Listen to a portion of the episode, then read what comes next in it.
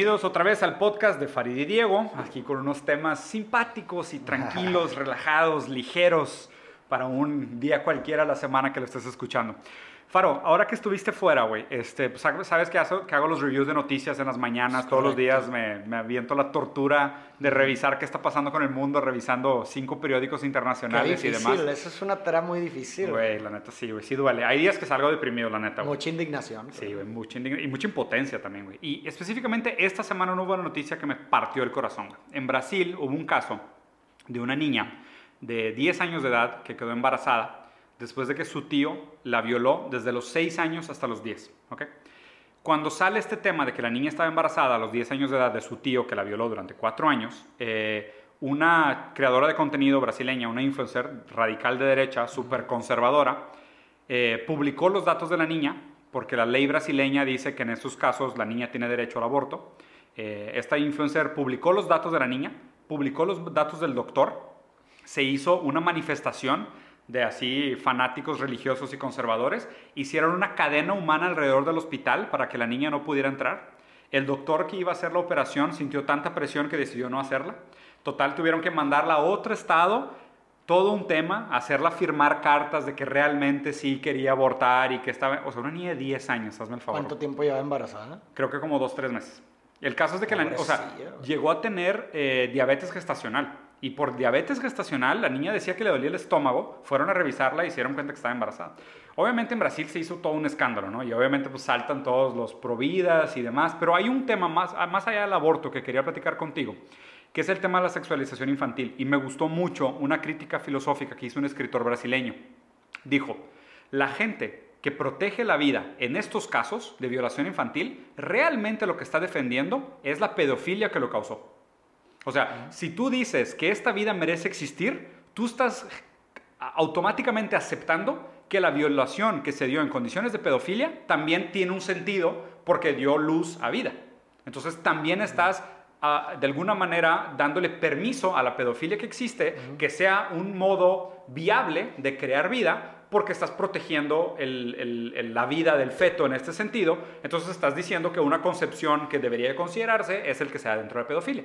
Y obviamente aquí también salieron unos, unos asquerosos hacer unos comentarios de que pues esta niña, pues si lleva cuatro años, pues seguramente había algo ahí, eh, le gustaba y demás, ¿no? Ah, eso ya, ya, es, cambio de más para que... Claro. ¿Cuál es el punto de dar ese tipo? Porque no dejan de ser suposiciones. completamente, completamente. Y a ver, y aquí hay algo sumamente complejo de hablar de este tema. O sea, que, que, de nuevo, antes de que entre en este tema ya indignados y decir sí, no, aborto, provida, antivida, sexualidad, pedofilia, sí, pedofilia, no. O sea, ojalá nadie diga pedofilia, sí, ¿no? Pero pues ya llegan, antes de que lleguen polarizado este tema, desde el lado animal, probablemente una de las cosas más difíciles a tratar en los casos de pedofilia y violación es que sí, probablemente en algún momento la víctima siente algo de placer.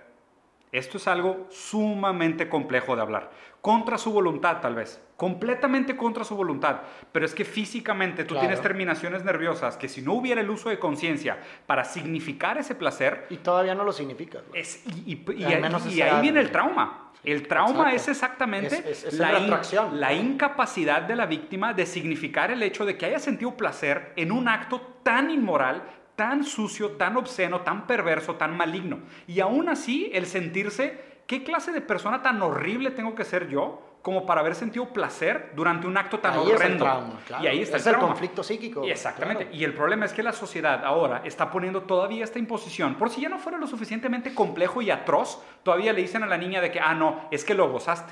Es que sentiste placer en el proceso. Y ahora, aparte vienes a decir que vas a abortar. O sea, e-, eso fue lo que pasó en Brasil, que a mí me pareció un tema sumamente indignante. Ahora está la serie esta nueva de Netflix de, de una niña de... Ahorita hablamos de eso. Pero ahorita, ¿sabes lo que más me preocupa de lo que estás diciendo de este caso? Fuera o independientemente del de, el aborto, ¿no? Es lo que va a pasar con esa niña después, güey. Claro. O sea, de que aborte o no aborte. Sí, sí, sí. Lo que va a pasar con esa niña después me, o sea, es, lo más, es, lo más, preocupante. Y lo más, lo más como irónico, a mi parecer, de todo esto, es que todas esas personas que se están peleando por el acto en sí del aborto no, les va, les va a valer un comino lo que pase con ella después. Y, les valió el antes también. Y eso es uno de los problemas más grandes que a mi parecer tengo con ese debate de, de el pro aborto y el pro vida de que el debate se centra exclusivamente, obviamente hay excepciones, pero la mayoría de la gente se centra en el acto per se del aborto, pero nadie da un comino de cómo llegó, de los problemas estructurales que hace una persona que, que tenga que pasar por todo lo que pasó para llegar a ese punto y también lo posterior a ese punto. Porque, oye, si tú dices, ah, pues sí, las personas, las personas más desafortunadas no pueden, no, no tienen acceso a un aborto eh, gratuito, seguro y lo que tú quieras. Sí, pero ok, van a tener acceso a eso y luego la van a seguir violando, van a, van a seguir abusando de ella, así explico. O sea, el problema es estructural. El debate se debería de centrar en solucionar esos problemas estructurales que creo que en ese punto ambos ambos, eh, ambos grupos deberían de estar de acuerdo. Y eso es algo que nos uniría en favor de las víctimas que centrarnos en, aquello que nos desume. yo, yo, concuerdo contigo. A mí se me hace un tema donde la, obviamente generalizando, ¿no? Pero la gran mayoría de la gente que es muy fanática de esta postura de pro vida es sumamente hipócrita y selectiva en su lógica. O sea, ni siquiera aplica su propia lógica con un criterio concreto, ¿no? O sea, que es, yo soy pro vida en este pequeño momento. O sea, en este lapso, en este lapso de gestación de nueve meses, yo soy el mayor paladín con capa, espada y escudo protector de esta vida. Antes, mi vida, si estás pobre, eres pobre porque quieres. Naciste pobre, jódete. Hazle lo que quieras para salir adelante. Pero durante esos nueve meses de gestación donde es un bebé anónimo, ah, no, ahí soy el paladín de la vida. Y aparte, hay algo bien interesante. Esa gente conservadora a veces es a favor de la pena de muerte. Entonces es como que, ¿Cómo? ¿Cómo concilias tu lógica de ser un defensor de la vida? Ese, es el problema de las ideologías, a mi parecer. Toda ideología es incongruente y más radical. O sea, toda ideología radical cae. Este, inevitablemente cae en, incongruencias. Claro, en paradojas. En paradojas. De la misma forma, también podemos hablar, por ejemplo, de la otra parte. Eh, eh, que, dice, oye, aborto legal y gratuito para no morir, por ejemplo. Ah, pero muérete de hambre, güey, todo antes de que, antes de que, te sigan. ¿Sí me explico? ¿De qué sirve? Ajá, ese es, ese es mi problema, güey. Y, y, y, a ver, yo, yo no estoy, o sea, yo en lo personal no tengo una opinión al respecto del tema porque creo que no tengo la información suficiente y, no, y no quisiera ni siquiera juzgar a una persona porque quiera abortar o no. O, sea, a mí no me compete porque de entrada la moralidad, en mi parecer, la, la moralidad y maldad de los actos la hacemos en retroacción, es decir, dependiendo de las consecuencias que surjan de los actos, es entonces cuando decimos si fue bueno o malo. Depende mucho el contexto para determinar que algo es bueno o malo. Y si algo nunca vamos a, en realidad saber de un acto es el contexto. Porque mientras uno no lo vive, no sabe todos los factores inconscientes que pudo haber estado detrás del acto, los factores estructurales que materiales. pudieron... Materiales. Entonces, yo en lo personal sí me, separo un poco de tomar una postura y, y, que me digan lo que me digan de que, ay, si eres neutral prefiero que cuando tenga una, una, una, una postura, algo que decir, algo que decir lo pueda real, estar realmente convencido y lo pueda sustentar de fondo y no de manera superficial. Y, concuerdo 100% ah, ah. contigo. Digo, a fin de cuentas, o sea, yo también tengo un video muy largo explicando todo este tema de, o sea, haciendo como un desglose de mi, de mi postura sobre el aborto, donde, a ver, y la gente que lo ha visto, que lo ha analizado a detalle, nunca digo si estoy a favor o en contra. O sea, creo que paso 40 minutos analizando el tema de diferentes posturas filosóficas y nunca digo. De eso se trata el debate. O sea, la filosofía de eso se trata. O sea, de hacer buenas preguntas. Exactamente. Y, y, y creo que, a, a, mi parecer, hay un valor muy, muy, a lo mejor, como devaluado en el no, no necesitar tener una opinión de todo, güey. Completamente. No tienes que opinar de todo. Y ese es uno de los graves problemas del debate actual. Que todo mundo siente la necesidad de tener una opinión de todo. Claro, y una, y una postura rígida, además. Ajá, por eso. y, muchas veces esa postura que se tiene no está fundamentada en nada y dices tantas barbaridades. La gente dice tanta barbaridad, güey. Que, a ver, que, que, está bien opinar mientras estés dispuesto a cambiar de opinión. Ah, claro. O sea, si, estás, si, estás, si estás, dispuesto a participar de un debate con tu postura, por favor. Sí, oye, ¿sabes qué? Opino esto, sé que puedo, tal vez estoy equivocado, y si lo estoy, demuéstramelo. Claro, y creo esto por A, B, C y D. Si le estoy equivocando, por favor, díganme dónde. Excelente. Claro, pero si es simplemente por fanatismos, pues ahí sí no hay, no hay nada que construir, no hay nada se que dicen tantas barbaridades, güey, o sea... Y la gente es muy fanática, güey. Y, y, creo que, y creo que en algo que estamos completamente de acuerdo, y de hecho para brincarnos del tema aborto, el siguiente tema es que, o sea, y estoy completamente de acuerdo contigo, o sea, es el sesgo que tiene esta gente pro vida, y aún los que, los que no, es que solo analizan ese contexto específico, estos, esos nueve meses. Es como que, ¿por qué esos nueve meses? O sea, ¿por qué te era completamente indistinto el hecho de que la violaron sistemáticamente durante cuatro años y que después vas a tener una niña de 10 años sin papá y sin mamá haciéndose cargo de un con una mamá traumada. Con, exacto, una niña traumada que va a ser madre traumada con un niño que no quiso, que no tuvo elección sobre él, que moralmente se le impuso que lo tuviera desde afuera y se le dejó a la merced de la galaxia, de que lo cuide y ahora tiene que salir adelante y si es pobre es pobre porque quiere. y es su culpa lo que le pase a ese niño, pues va a terminar siendo su culpa. ¿Cómo la gente puede ser así de hipócrita? O sea, ¿cómo puede ser así de sesgada tu, tu visión? Pero bueno, dejando eso fuera, lo que me gustó mucho el análisis de este caso era justo eso, que decía, muchas veces la gente que, que, que defiende la fecundación que se da a través del abuso sexual, lo que defiende es el abuso sexual. Como consecuencia. Como consecuencia, porque justo como dijiste, o sea, lo que tenemos que ver es de que ahora que ya tuvo una repercusión, ¿qué es lo que estás defendiendo? Porque lo que estás defendiendo es el fruto de una violación, de una pedofilia. Entonces, ¿eso es lo que quieres defender? O sea, deja tú la vida, lo sesgado, cuántas células, a partir de qué momento, la corteza cerebral, si está pegado o no está pegado a la matriz, si sobrevivió la etapa de gestación, si la primera célula es vida o si la última célula es vida, si a partir de que sale es una persona o antes de que sale solo es un feto. Deja tú toda esa conversación. Lo que estás defendiendo es lo que resultó de un acto. Y ese, acto, y ese acto fue un abuso perverso de pedofilia. Entonces, lo que estás defendiendo es eso. Y, ahora creo que ese es el tema que ha cobrado una relevancia en, el contexto actual. Claro, y, y, de hecho esto nos, nos conecta al, tema que queríamos platicar, que ahorita lo mencionaste acerca del documental, ¿o qué es documental serie? Una serie, no sé. De, Netflix. Que, ha causado mucho furor hoy, o no sé, o ayer, o hoy, no me acuerdo, acerca de este como película serie de unas niñitas chiquitas de 11 años que que se fueron por un sueño de bailar, de, bailar, de twerk, twerk, twerk, y que y que causó mucha polémica porque la portada pues estaban las niñas sexualizadas. Y, y, pues bueno salió el debate resurgió como pues este tema de la, de, la pedofilia no de la sexualización infantil. Y creo que es un y, y, creo que paralelamente también ha habido como estos esfuerzos no de, de, de por ejemplo de gente de tratar de normalizar la, pedofilia bajo argumentos de otro tipo de, ¿cómo eh, le podemos llamar? De otro tipo de orientación, de, atracciones sexuales, como le quieras llamar, eh, para justificar o para normalizar eh, la pedofilia. ¿Qué, qué, o sea, ¿qué, crees? O sea, siendo imparciales, o sea, tratando de ser imparciales, bueno, yo por lo menos, y estoy seguro que tú pues, para nada justificamos la, pedofilia, el acto en sí, pero siendo imparciales y tratando de ver argumentos, vamos a, a, a, tratar de, desmenuzar este tema, a ver qué piensas tú al respecto. O sea, ¿Crees que sean válidos los argumentos que agarran de, otra, de otras, de, otras permisos que hacen a, otras orientaciones sexuales o otras identidades para utilizarse para la pedofilia? Mira, ahí te va. El, el, el tema de las orientaciones sexuales, ¿no? O sea, obviamente aquí lo que están haciendo es apoyarse de un posmodernismo desconstructivo. Relativismo, relativista. Relativista moral para decir, oye, pues si las orientaciones sexuales son construcciones sociales, pues todas tienen la misma validez, que es cero.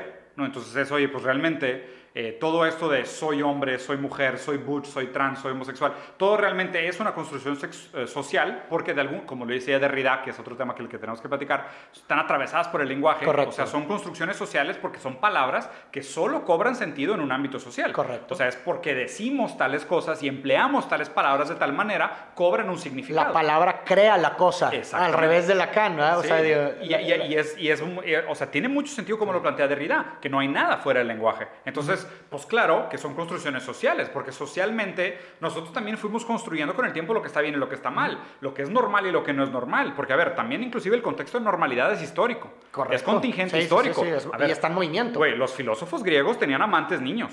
Claro. Y era, la, y era cosa mal, y se veía como algo bueno. O sea, en su momento, en los liceos, donde se juntaban los filósofos a hablar de filosofía, tenían amantes infantiles. Y era una relación de amor fraternal donde se les educaba y se les quería y se les daba cariño y lo que tú quieras. ¿Existe o no perversión detrás de esto? Definitivamente sí. ¿Por qué? Porque inclusive el concepto de perversión tiene que ver con el goce que se consigue de, transgredir reglas. Correcto. Entonces, entonces, ya de ahí lo que estás instaurando es que el perverso lo que goza es la transgresión de las reglas. O sea, inclusive, o sea, y se me hace bien interesante, por ejemplo, ahora que están saliendo todos estos escándalos de los famosos, de los rings de pedofilia internacional. Sí, sí, sí, claro, porque pues si eres sumamente millonario, puedes tener lo que tú quieras en tu vida, tienes todo el dinero y todo el poder del mundo, ¿qué quieres? Lo único prohibido. Lo prohibido. Exactamente. de hecho, tengo un capítulo en mi libro que se llama eh, Solo basta prohibírtelo para mostrarte dónde está tu deseo. Hay una cita, no me acuerdo quién, si era de Camus, o no me acuerdo que decía, si el amor es una orden, el odio, el odio se vuelve una, como un, una reacción, un deseo. Un, deseo, exactamente. Entonces, ahí hay algo bien interesante, porque justo lo que tendríamos que plantearnos es, o sea, no es si, si, el niño o la niña tiene algún tipo de sexualidad, ¿no? Que Freud lo habló en su momento de la sexualidad infantil. Existe un, un, cierto instinto presexual que tiene que ver con la formación y pues algo hay genealógico ahí. No es como que diga, ah, no, es que los niños son completamente asexuados. No es cierto. O sea, los niños juegan en la regadera y se tocan y, se lavan y, sienten, que son cosas normales. Más bien, el papel de un adulto responsable es significarles eso y decirte que, oye, no, tipo, no te bajes los pantalones y no te estés toqueteando en medio de una fiesta. O sea, porque pues hay códigos, hay convenciones, eh, te expone a una serie de peligros. O sea, más bien cabe al adulto responsable ayudar al niño a significar cuáles son estas cosas que está sintiendo por primera vez que todavía no tienen sentido. Claro. Lo que se tiene que analizar aquí es por qué el adulto perverso se ve tentado por el niño inocente. O sea, no si el niño inocente es sexualizado o no. Eso no tiene nada que ver. Porque acuérdate que el, lo único que importa del, deseo no es el objeto, es el deseo en sí. Correcto. Y el problema ahí, a mi parecer, es que uno no tiene libertad de deseo. Claro que no. Entonces ahí el debate se vuelve complicado, güey. porque, pues, oye, una persona que tiene atracción sexual por los niños. Sí es víctima de su es contexto. víctima de su contexto. Puedes argumentar eso. A lo mejor nació con una mutación genética y que le provoca una psicosis. O alguna cosa que vivió, lo que tú quieras, que se le quedó. Como una persona heterosexual o homosexual tampoco tiene libertad de deseo. No eligen, quiero que me atraiga esta persona. Simplemente les atrae. No, y Entonces, eso, vuelve, eso vuelve complicado el debate. Muy, muy, complicado. porque volvemos a lo mismo. Entonces una persona, a ver, y vuelvo a insistir para que luego la gente entienda lo que quiere entender, no estamos, estamos nada más... No estamos justificando. no estamos justificando nada más, estamos simplemente sacando puntos para debatir, Porque luego ya sabes cómo es la gente aquí que, ah, este entonces estás justificando. No, no estoy justificando, simplemente... Un buen debate entiende ambas posturas. Exactamente, entonces, volviendo a ese punto, imagínate que entonces una persona dice, a ver, entonces, ¿por qué a mí, no? Que yo no tengo libertad sobre mi deseo, simplemente lo siento, me vas a reprimir mi deseo pero a otras personas no se lo reprimes, güey. Claro. Justo, ¿por qué específicamente yo marco personalmente mi raya con el tema de la pedofilia? ¿Por qué? Porque es un adulto capacitado con experiencia manipulando a, un niño que no tiene, experiencia. Entonces, para mí, los tres criterios de una relación sexual tienen que ser segura, consensual pero hay un, hay o sea, de acuerdo, pero se me siento la necesidad de ponerle un, algo más a la palabra consensual porque para, para distinguir de ah, un consenso de otros consensos. Pero es que el, consenso requiere un nivel de madurez. Exacto. O sea, ah, para, eso, para que, es lo que quería, un consenso maduro. Por supuesto. Un consenso maduro. Para, que, para que sea consensual, o sea, y de hecho, por eso es importante que existan las reglas. A lo mejor alguien va a decir, mm. ah, es que hoy en día 18 es demasiado. Las niñas de los de 15 años ya están twerking y los niños mm. desde los 15 años se meten a páginas porno a ver porno. Lo que tú quieras, no importa, pero hay que ponerle un límite. Definitivamente yo también creo No importa que sea arbitrario. O sea, si me dicen, no, debería ser 17, negociable. A lo mejor tal vez 16, híjole, ya no sé, 15, oye, no mames. ¿Sabes? O sea, ahí es donde creo que, digo, si, si, si, quisiéramos platicar de un tema, deberíamos platicar también de la educación sexual. Porque el segundo, eh, son tres criterios para lo que yo considero que debería ser una buena relación sexual, que es segura, consensual y de placer mutuo. Claro. O sea, porque no puede existir el de que yo sí, tú sufriste, ¿sabes? O sea, también ah, está raro interpretar el tema del goce y demás, pero mínimo, mínimo de placer mutuo. Entonces, en ese sentido, para que sea consensual, pues tiene que haber un conocimiento, un conocimiento de las implicaciones del acto. Correcto. Y no puede haber conocimiento de las implicaciones del acto si no hay educación y no hay una guía moral. Entonces, por eso necesitamos una estructura moral que le dé contexto a qué significa consensual. Porque, por ejemplo, y hay otro documental en Netflix que se llama Niños de Dios, Children of God no ah, sé si viste, el de esta familia como de, creo que son 11 o 15 personas que son unos americanos que se van a vivir a Brasil y prácticamente tienen orgías en familia todas las noches y se, tipo, después uno de los chavos que se sale de la familia hace un documental y está terrible porque literal poco a poco todos los niños se van suicidando, o sea, quedan todos así súper mal, pero pues el problema es de que si tú los creas en ese contexto, y, para mí esta es una de las validaciones más fuertes de por qué, aunque defendieras el, el, posmodernismo absurdo de todos los relativismo, relativismo total. Radical, sí. Aún así es, oye, pues ellos que crecieron pensando que eso estaba bien y no había estigma y todos vivían en paz y amor y tenían orgías entre niños, papás, mamás, lo que tú quieras, cuando salieron y se dieron cuenta del abuso que sufrieron, se suicidan. Claro.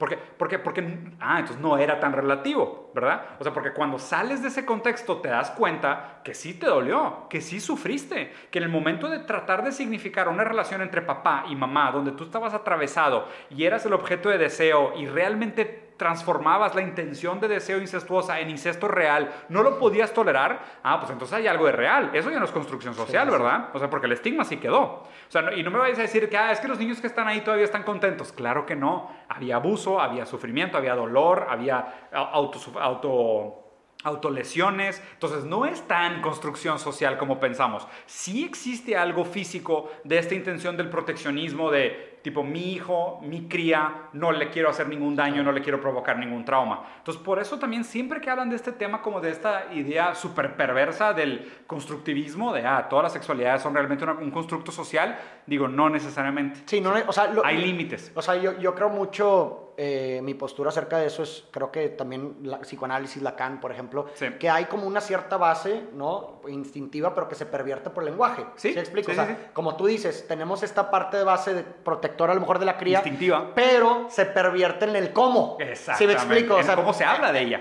Y en cómo se, se, se, actúa. O sea, yo puedo tener la base de querer protegerla, pero a lo mejor el lenguaje y las experiencias me pervierten esa necesidad en creer que lo voy a proteger pegándole. ¿Sí me explico? O sea, los cómo cambian. estoy preparando con el mundo Exactamente, o sea, el instinto ahí está, pero se pervierte por el lenguaje y la significación y la experiencia. Sí, sí, sí. Eso, es lo complicado de este tema. Y yo creo que para tener un debate más calificado sobre, sobre esta historia, es importante que, o sea, que, que por más difícil que sea ponerte en el otro lugar o tratar de entablar el otro debate, me parece peor que la gente simplemente fanáticamente diga, ¿sabes de qué?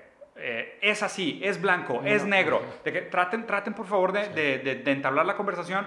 y tampoco quiero decir que entablando la conversación deberíamos de normalizarlo, sino que tenemos que entender por qué está mal. Exactamente. Tienes que entender por qué está mal. O sea, sí está mal, sí, sí es verdad, sí se debería ser reprochable, sí, pero tienes que entender por, qué. Exactamente. Y creo que también al mismo tiempo cuando generas estos tipos de debates puedes aplicar los mismos mecanismos a otras cosas. Por ejemplo, o sea, creo que, que, que las conclusiones que hemos estado llegando, por ejemplo, ahorita también nos hacen aplicar a esta idea de que también se ha estado como que intentando pelear eh, la parte de la elección eh, de la sexualidad de los niños. Ah, que, lo, que si un niño en ciertas partes del mundo, se ¿no? identifica como si un, niña. un niño dice, oye, quiero, que ser, quiero ser niña, que los papás deberían de, incluso hasta en ciertos lugares es penado si los papás se oponen.